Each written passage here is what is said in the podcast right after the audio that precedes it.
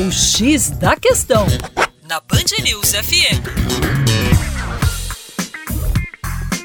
Olá, meu caro ouvinte Band News, com vocês, João Marcelo, Geografia, Terra Negra.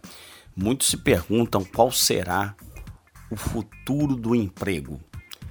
Num universo de tantos desempregados, num universo de crise social, essa pergunta é insistentemente feita.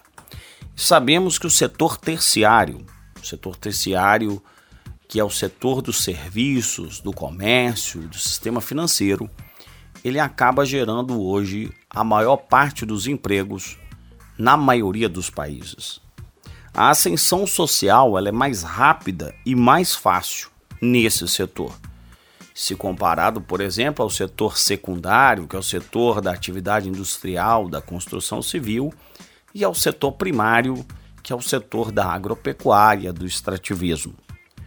Esse setor terciário estaria muito ligado a profissionais, por exemplo, de alta qualificação, de maior escolarização, é um subsetor chamado setor terciário superior, ou alguns especialistas gostam de chamar de quaternário. Então, há clara diferença dentro daquilo que chamamos de terciário.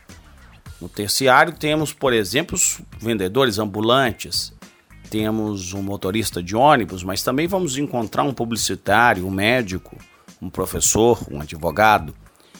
Então percebemos que nesse contexto o acesso educacional é fundamental como mola propulsora da distribuição de renda e, evidentemente, do desenvolvimento humano.